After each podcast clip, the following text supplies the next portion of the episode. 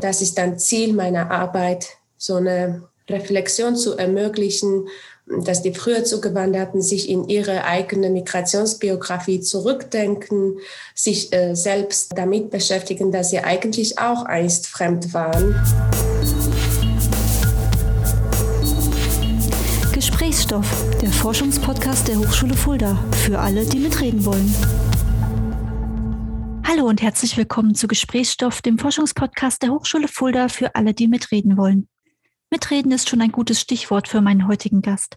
Denn in dieser Folge soll es um Dialogprozesse gehen, um ein gelingendes Zusammenleben.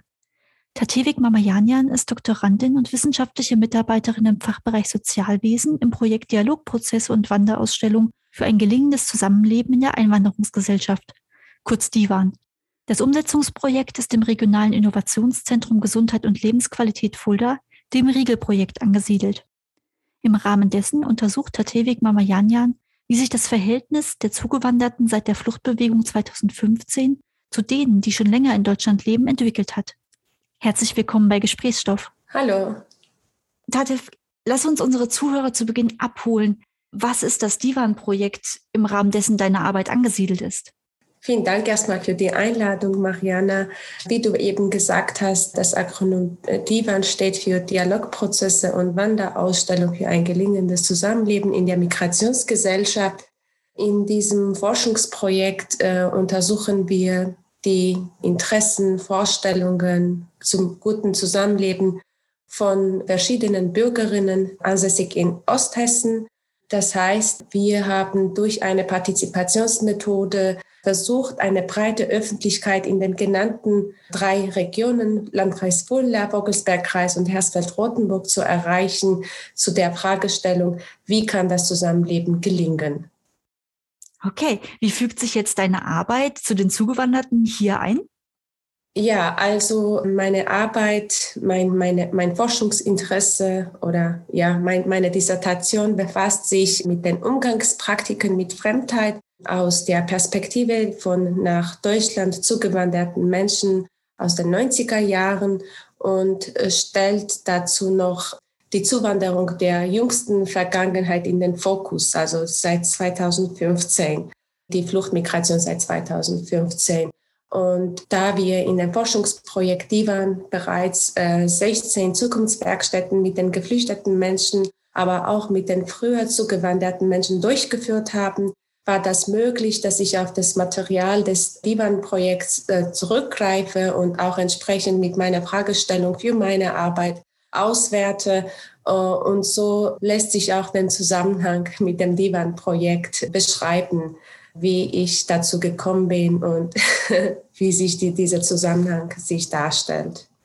Jetzt haben wir die Fluchtbewegung 2015 alle noch sehr gut in Erinnerung und auch die Diskussionen darum. Damals haben ja viele Institutionen darauf gesetzt, dass Geflüchtete, die schon länger in Deutschland leben, Zugewanderte, die schon länger in Deutschland leben, ein bisschen helfen können, die Neuzugewanderten zu integrieren. Das hat aber nicht so richtig funktioniert. Kannst du das mir erklären, wie, wie sich das in deiner Arbeit wiedergespiegelt hat? Genau, also das ist auch ein Stück weit die Problemlage, die ich auch in meiner Arbeit beschrieben habe. Das stimmt, 2015 oder seit 2015 wird es versucht, insbesondere in der sozialen Arbeit mit und für Geflüchtete, für verschiedene Projekte wie Integrationslotsenprojekte, Begleiterinnen, Sprachmittlerinnen und so weiter, solche Konzepte zu entwickeln. Und es wird in der sozialen Arbeit mit Migrantinnen ein gutes Potenzial äh, für die Hilfe für die Neuzugewanderten gesehen. Das widerspricht sich aber auch dem Verhalten der früher zugewanderten Menschen.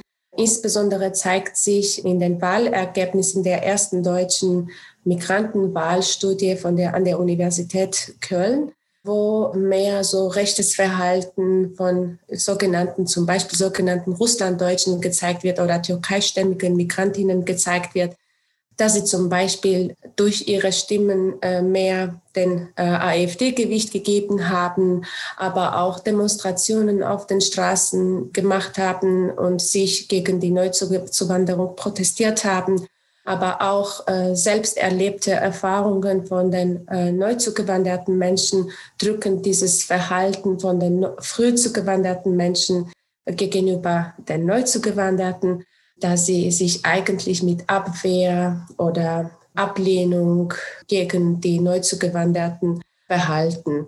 Also die Idee, die früher Zugewanderten in der Hilfe für die Neuzugewanderten mit einzubeziehen, mm, widerspricht sich eigentlich mit diesem Verhalten von früher zugewanderten Menschen. Das zeigt sich natürlich auch ähm, in meiner Arbeit und ist ein zentrales Thema sozusagen, ein zentrales Auswertungsthema. Okay, lass uns mal Stück für Stück vorgehen. Wie hast du deine Arbeit aufgebaut? Wie bist du an die Fragestellung herangegangen? Ja, also die konkrete äh, oder die Hauptleitfragestellung heißt, wie wird es mit Fremdheit umgegangen? Äh, das heißt, äh, die Umgang, Umgangspraktiken mit der Fremdheit äh, untersuchen von früher und neu zugewanderten Menschen. Diese Fragestellung, die Umgangspraktiken mit der Fremdheit gliedert sich natürlich nochmal in Unterfragen. Um diese Frage zu beantworten, habe ich versucht, auch die andere Fragen zu beantworten, wie zum Beispiel, wie entsteht überhaupt Fremdheit? Was heißt das für die Menschen? Also wie wird Fremdheit konstruiert, erfahren, erlebt? Dann daran anschließend natürlich auch, wie geht man mit dieser Fremdheit um? Welche Strategien hat man dagegen entwickelt? Oder hm, kann man überhaupt die Fremdheit überwinden? Oder bleibt das für immer im Status eines Migrantinnen oder einer Migrantinnen sozusagen? Und anschließend aber auch, was kann man machen, um die Ausgrenzungspraktiken zu überwinden oder dagegen zu stellen, auch als Migrantin, auch als jemand, der oder die vor 30 Jahren zugewandert ist, aber sich, äh, aber die Neuzugewanderten auch als Fremde wahrnimmt. Und äh, das ist dann Ziel meiner Arbeit, so eine Reflexion zu ermöglichen dass die früher Zugewanderten sich in ihre eigene Migrationsbiografie zurückdenken, sich äh, selbst damit beschäftigen, dass sie eigentlich auch einst fremd waren wie die Neuen heute und eigentlich haben sie die gleichen Probleme und die gleichen Fremdheitserfahrungen gehabt wie die Neuzugewanderten heute. Und es wäre doch, ich sag mal, einfacher, wenn wir sagen, wir nehmen das Potenzial oder äh, die, die Strategien, die sie schon dagegen oder, oder dafür entwickelt haben, eingesetzt haben, dass sie das sichtbar machen für die Neuzugewanderten, dass das vielleicht kürzer dauert, dieser Integrationsprozess und jetzt nicht man wieder 30, 40 Jahre drauf wartet, bis sich das von sich aus irgendwie bearbeitet oder gelöst wird. Und das ist auch ein Stück weit die Grundannahme des Projekts Divan, dass man solche Prozesse mit moderierten Dialoge begleiten muss. Wenn wir Dialogprozesse haben, dann sollten diese Dialogprozesse auch moderiert werden, begleitet werden. Und dann hätte man die Chance natürlich, dass man zu einem Konsens kommen kann und die Dinge neu besprechen und neu aushandeln kann. Das heißt, das Ziel wäre auch, Zugewanderte, die schon lange in Deutschland leben, mit denen zusammenzubringen, die noch relativ neu sind und sich einfinden wollen. Ja, genau. Und das erfolgt äh, methodisch auch in der sogenannten Rückkopplungsdiskussion. Nach Bonsag in der Rückkopplungsdiskussion werden die Ergebnisse ähm, aus den früheren Forschungsphasen neu diskutiert, dargestellt oder wieder besprochen und versucht, auf eine neue Ebene der Aushandlung zu kommen. Und das klappte tatsächlich auch bei mir. Trotz Corona konnte ich eine Rückkopplungsdiskussion zwischen den früher zugewanderten, neu zugewanderten ermöglichen, wo die Problempunkte, Interessen, Wünsche, Kritik neu diskutiert und neu interpretiert wurden. Bevor wir zur Rückkopplung kommen, lass uns nochmal bei dem eigentlichen Aufbau bleiben. Wie hast du denn die Gespräche geführt mit den verschiedenen Zuwanderungsgruppen? Bist du in Unterkünfte gegangen oder hast du Aufrufe gestartet? Wie müssen wir uns das vorstellen? Ich habe ja für meine Arbeit die Neugeflüchteten und die früher Zugewanderten interviewt und Zukunftswerkstätten, also sogenannte Gru äh, Gruppendiskussionen durchgeführt. Die Zukunftswerkstätten sind, wie gesagt, ein Teil des Projekts Divan gewesen, worauf ich als wissenschaftliche Mitarbeiterin ja auch zu, äh, zurückgreifen dürfte und auch für meine Arbeit mit meiner Fragestellung auswerten dürfte. Die Zielgruppe haben wir erreicht durch die Anfragen an die offiziellen Kooperationspartner, die dem Divan-Projekt dazustehen, aber auch andere Akteurinnen der Migrations- und Integrationsarbeit in den Landkreisen wie runde Tische, ehrenamtliche Vereine oder Sprachkursträger oder andere soziale Träger, die sich auch mit dem Thema beschäftigen. Und die Interviews habe ich mit den Personen durchgeführt, die sich irgendwie etwas passiver in den Zukunftswerkstätten dargestellt haben. Und ich wollte so eine, ja, so eine Vielfalt von Meinungen haben, eine Vielfalt von auch in Hinsicht auf Gender, Frauen und Männer, dass da alle auch ge gefragt werden, auch Alter. Und das war so mein Ziel, so eine Vielfalt von Einstellungen zu haben von den Personen, die in den Zukunftswerkstätten anwesend waren. Deswegen habe ich auch entsprechend die Personen ausgewählt und nochmal zu einem persönlichen Interview eingeladen. Und anschließend daran habe ich insgesamt sechs qualitative Interviews durchgeführt mit den früher zugewanderten Menschen und mit den neu zugewanderten Menschen. Ja, die dann natürlich als ähm, Auswertungsmaterial zur Verfügung stehen. Mhm. Was kam denn bei diesen Interviews herum? Was wurde dir erzählt? Was waren die Erfahrungen, die die Zugewanderten ja, dir weitergegeben haben? Ein zentrales Thema in den Interviews, in allen Interviews, wenn ich vergleichsweise sagen kann, was das so sich als allgemeines Thema sich dargestellt hat, war der Umgang mit Rassismus und Diskriminierung beziehungsweise mit auch ähm, Rassismuserfahrungen, Diskriminierungserfahrungen. Das, war, das waren Erzählungen, sel selbst erlebte Erfahrungen, selbst erlebte Diskriminierungserfahrungen, die tatsächlich nicht nur als verbal dargestellt wurden, dass sie so äh, ja, rassistische Sprüche gehört haben und sich beleidigt gefühlt haben, sondern auch wurde mit tatsächlich körperlicher Gewalt, rassistisch, rassistischer Gewalt dargestellt. Die Interviews waren ja zum Teil sehr emotional gelaufen, weil das äh, die Personen auch nach 30 Jahren äh, beschäftigt hat, wenn sie so in die Zeiten zurückgedacht haben und ihren Integrationsprozess beschrieben haben. Äh, was ich noch als allgemein für alle Interviews ja darstellen kann, war Stichwort Integrationsprozess. Man konnte vom Anfang an bis zum Ende eines Interviews schön erkennen, dass die Person ihren Integrationsprozess beschrieben hat dass die meisten Rassismus- und ähm, Diskriminierungserfahrungen in der Anfangsphase der Integration vorgekommen sind. Dann hat es angefangen mit dem äh, Spracherwerb, Arbeitssuchen, Wohnungssuchen, Zugang zu dem medizinischen System. Das sind so die klassischen ja, Integrationsbereiche äh, sozusagen von Personen, die sowohl in der Disziplin Soziale Arbeit, aber auch auf der kommunalen Ebene als Integrationsbereiche genannt werden.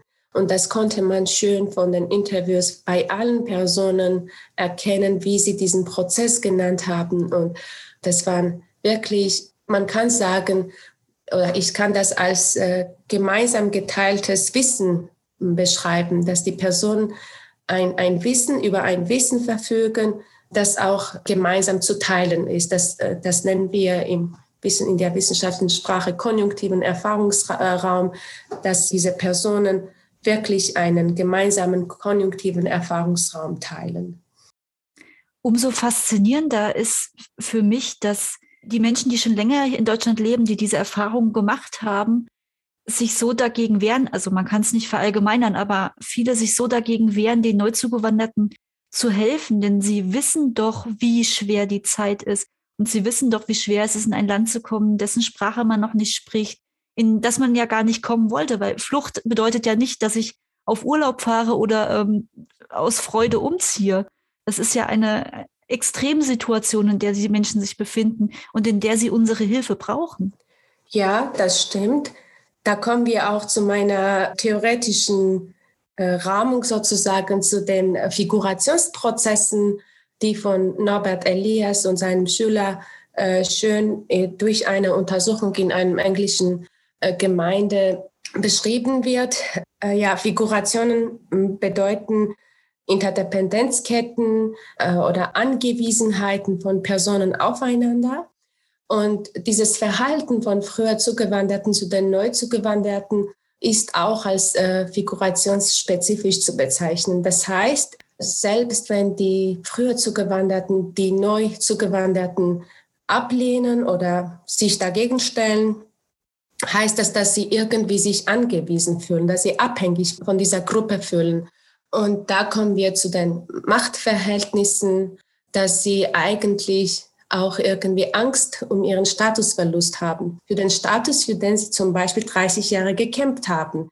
Dass sie jetzt sich als deutscher Bürgerin, als äh, jemand, der Anspruch auf staatliche Hilfe hat oder sich als Deutsche identifizieren und Angst, parallel Angst haben, diesen Status zu verlieren.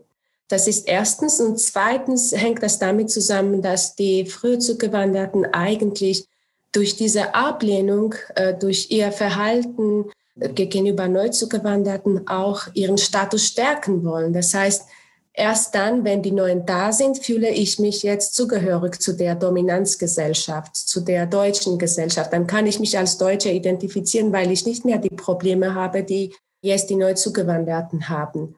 Und genau, also das äh, ist wirklich mit den äh, Machtverhältnissen zu beschreiben aber auch Stück weit finde ich, dass das auch eine, eine Legitimation ist, dass sie äh, die Zugewanderten ablehnen und das damit legitimieren, weil sie anders sind, dass sie Differenzmarker haben. Sie sprechen eine unverständliche Sprache zum Beispiel, wird genannt, oder sie sehen anders aus, haben eine andere Religion.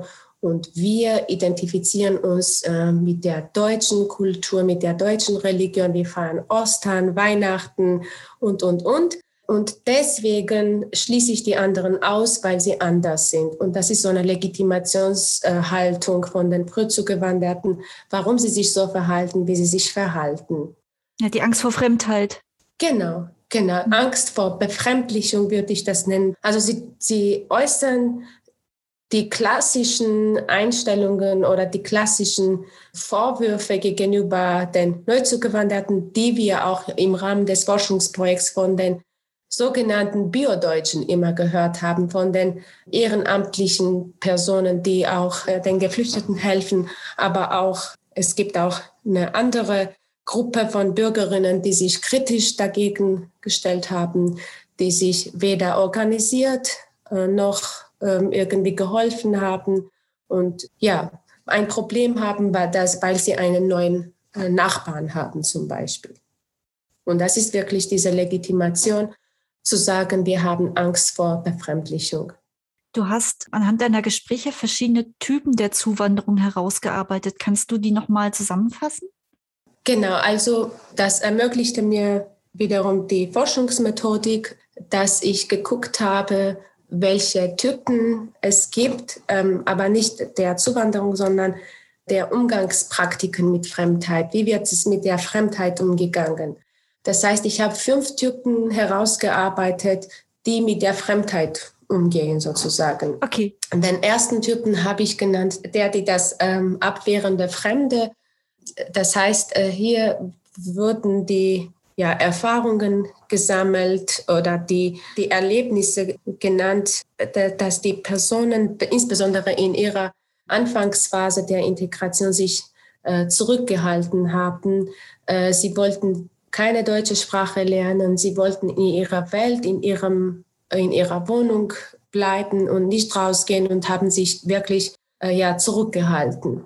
Anschließend daran habe ich den äh, orientierten Fremden äh, oder integrationsorientierten Fremden herausgearbeitet, wo es dann mehr an die äh, schon das Interesse zu der deutschen Sprache, zu der deutschen Kultur, oder überhaupt zu dem Leben in Deutschland wächst, das Interesse daran.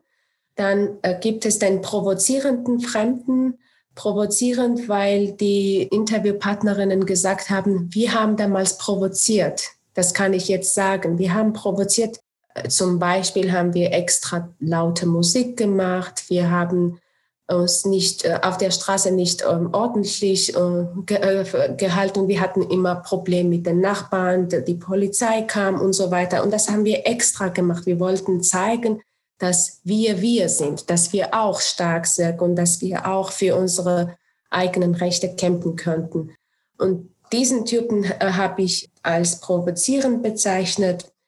Der integrierte Fremde, der nächste Typ, äh, will sich integrieren, entwickelt Strategien, wie er oder sie in die Gesellschaft reinkommen kann, wie zum Beispiel ein Ticket für den Zugang in die Gesellschaft erworben werden kann, indem er oder sie anfängt, Sprache zu lernen, zu arbeiten, Ausbildung zu machen, zu studieren, in verschiedenen Vereinen sich in irgendwelcher Weise zu beteiligen. Und anschließend daran entwickelt sich äh, der anonyme Fremde, der letzte Typ, der oder die sich als äh, sehr integriert, als Deutsch und Deutsch wird auch manchmal als Synonym verwendet äh, in meinem Interviewmaterial. Und es geht darum, warum anonym? Es geht darum zu zeigen, dass die Personen eigentlich in ihrem Haus trotzdem eigene Heimat bewahren. Sie gehen raus von der Wohnung, von dem Haus, zeigen sich als Deutsche, als Bürgerinnen, als Integrierte und wollen auch auf alle Differenzmarker verweigern. Also sie versuchen alles, sie entwickeln alles, um sich als Migrantin nicht sichtbar machen. Es gibt Personen, die ihren Namen wechseln, die einen deutschen Namen bekommen, ihre Heimatstaatsbürgerschaft abgeben und die deutsche nehmen. Es gibt Strategien wie zum Beispiel auch äußerliche Differenzmarker zu beseitigen, wie Kopftuch ablegen, äh, mit der Kleidung sich anpassen. Es ist vielleicht komisch oder lustig, aber auch Haare färben, äh, heller werden. Genau. Also es werden solche ja, Strategien entwickelt in, bei diesem Typen, um als Migrantin auf der Straße in der Öffentlichkeit nicht sichtbar zu werden, auch vor der Angst, ausgeschlossen zu sein, Diskriminierung, äh, diskriminiert zu werden und, und, und. Und zu Hause aber wird weiter äh, mit der eigenen Sprache gesprochen, das Heimatessen gegessen, ja, russische Lieder und Geschichten erzählt zum Beispiel. Das heißt, es sind sozusagen doppelte Anwesenheiten zu identifizieren, dass man hybride Identitäten hat, dass man sich in verschiedenen Welten lebt und das wird auch genauso erklärt, dass man sich äh, doppelt anwesend fühlt. Okay, das ist also es ist wirklich ein doppeltes Leben, was die Personen dann führen. Ja. Okay, interessant. Tate, was passiert jetzt mit den Ergebnissen? Du hast vorhin schon angesprochen, dass ihr Dialogprozesse gestartet habt, Rückkopplungsgespräche. Wie muss ich mir das vorstellen und was ist da genau passiert? Genau. In der Rückkopplungsdiskussion habe ich die ersten Auswertungsergebnisse dargestellt und nochmal über die Punkte geredet, die auch für mich interessant waren oder wo ich mehr äh, ja, Erzählung dafür bräuchte.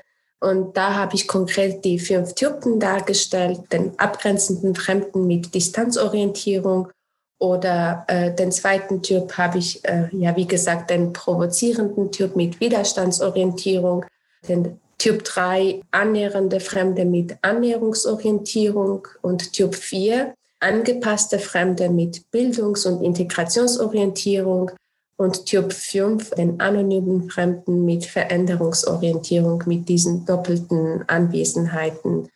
Diese fünf Typen haben wir sehr ausführlich miteinander nochmal diskutiert und äh, viele Menschen haben gesagt, ich kann mich weder zum Typ 1 noch zum Typ 2 noch zum Typ 3 und 4 und 5 einordnen, weil ich in verschiedenen Situationen mich verschieden verhalte. Das heißt, die gleiche Person kann sich an mehreren Typen zuordnen und nicht nur eingeschränkt zu einem Typen bleiben.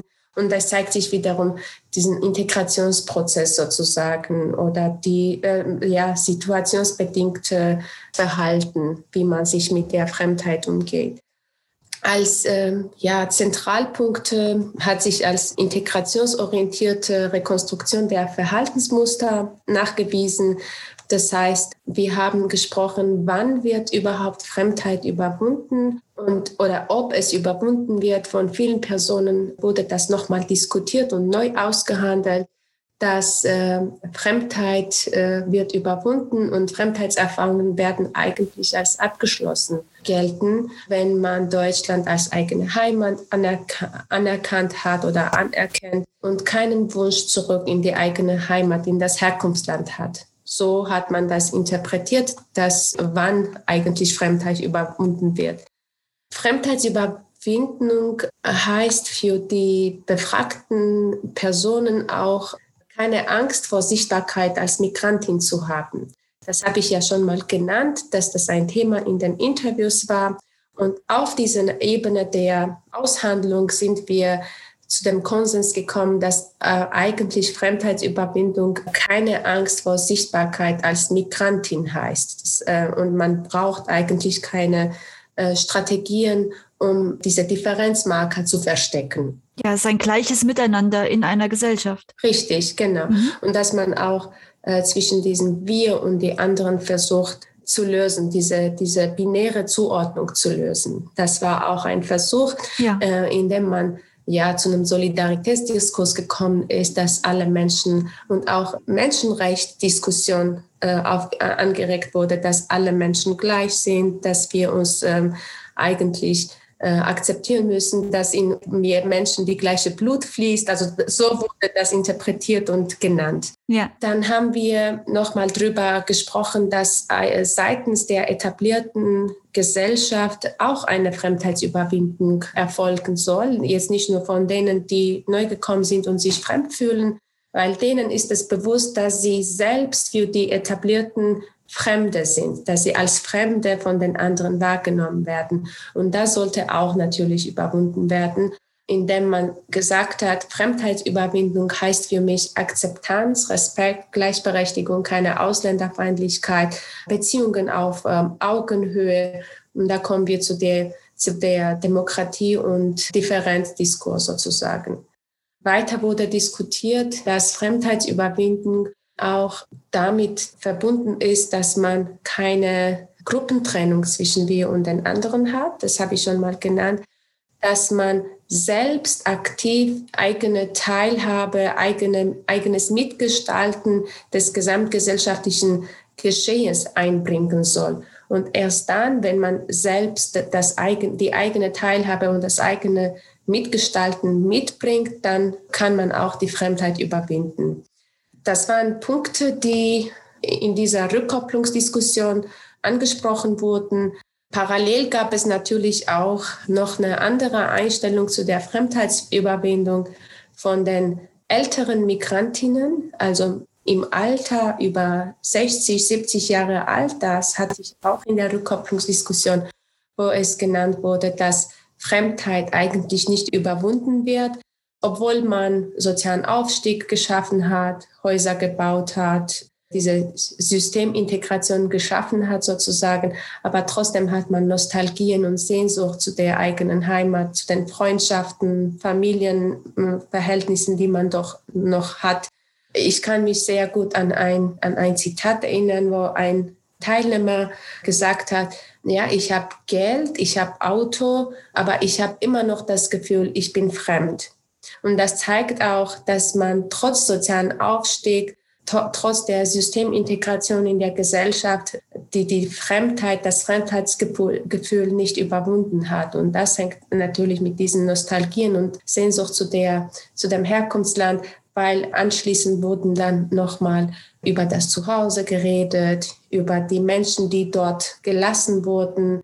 Und de deswegen konnte ich das als Sehnsucht und Nostalgien zu der Heimat äh, heraus äh, ja, arbeiten oder rekonstruieren.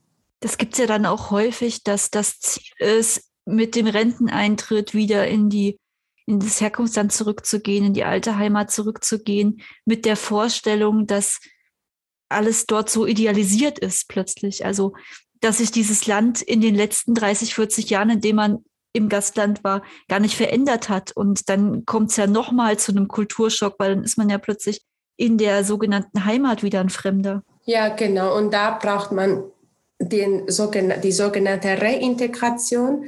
Das ja. wird auch bei verschiedenen internationalen Organisationen unterstützt, äh, Reintegration im eigenen Land. Oder es gibt unterschiedliche Projekte wie Coming Home oder sowas in Bayern entwickelt. Und dieses Phänomen gibt es tatsächlich. Und Menschen sollen sich nach 30, 40 Jahren wieder sich neu orientieren, das Leben in dem Land, wo sie die Kindheit oder das Jugendtum erlebt haben, nochmal äh, neu kennenlernen, sozusagen, sich anpassen.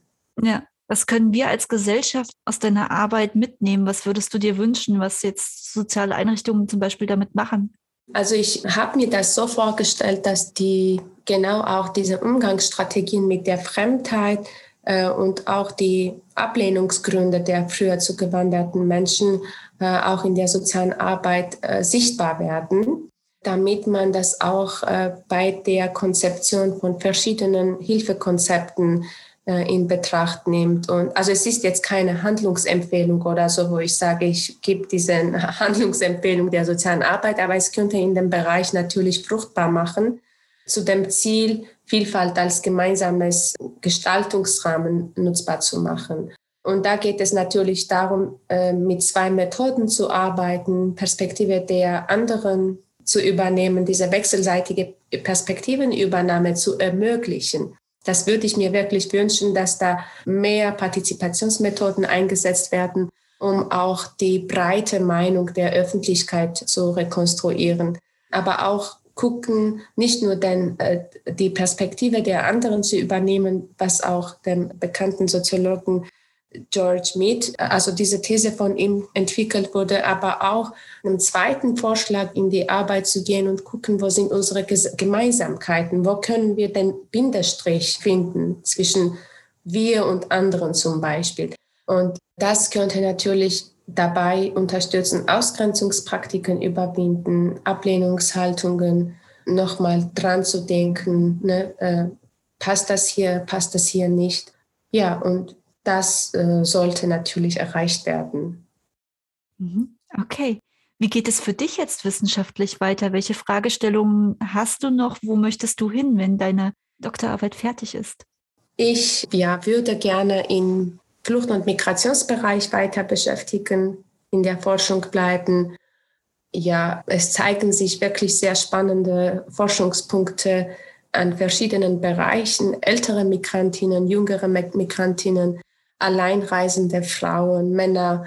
Das sind wirklich ein sehr breites Spektrum an Forschungspotenzialen ja, sozusagen, weil gerade auch in Verbindung mit der Flucht und Migration seit 2015 äh, Flucht und Migration als Handlungsfeld der sozialen Arbeit bezeichnet werden kann und dementsprechend auch eine neue Forschungsmöglichkeit in dem Bereich äh, sich zeigt. Und das ist natürlich mein Forschungsschwerpunkt und würde mich auch freuen oder ich würde mich auch in der Zukunft damit beschäftigen. Alles klar. Tata, ich danke dir vielmals für deine Zeit und dass du uns so einen tiefen Einblick in dein Thema gegeben hast. Ich finde, es ist ein sehr wichtiges Thema, aus dem wir viel für uns als Gesellschaft mitnehmen können, viel hinterfragen können, wie wir uns ja Neuzugewanderten gegenüber verhalten, aber vielleicht auch, wie wir uns unseren eigenen Nachbarn gegenüber verhalten und mit welchen Ängsten und Befürchtungen wir so an ein Zusammenleben herangehen. Sehr spannend auf jeden Fall. Ich danke dir auch für die Einladung und habe mich sehr gefreut, nochmal dran zu denken, an die Ergebnisse zurückzudenken. Und ja, das war für mich auch interessant, das Gespräch zwischen uns und auch deine Fragen. Und euch lieben Zuhörern äh, danke ich natürlich auch fürs Zuhören. Wenn ihr mehr über das Riegel-Projekt erfahren möchtet, gibt es noch in diesem Podcast weitere Folgen, in denen wir uns damit beschäftigen, weil es wirklich ein sehr großes Projekt ist mit sehr vielen wunderbaren Teilaspekten, sehr spannend. Und ich freue mich, wenn ihr auch das nächste Mal wieder einschaltet bei Gesprächsstoff. Tschüss.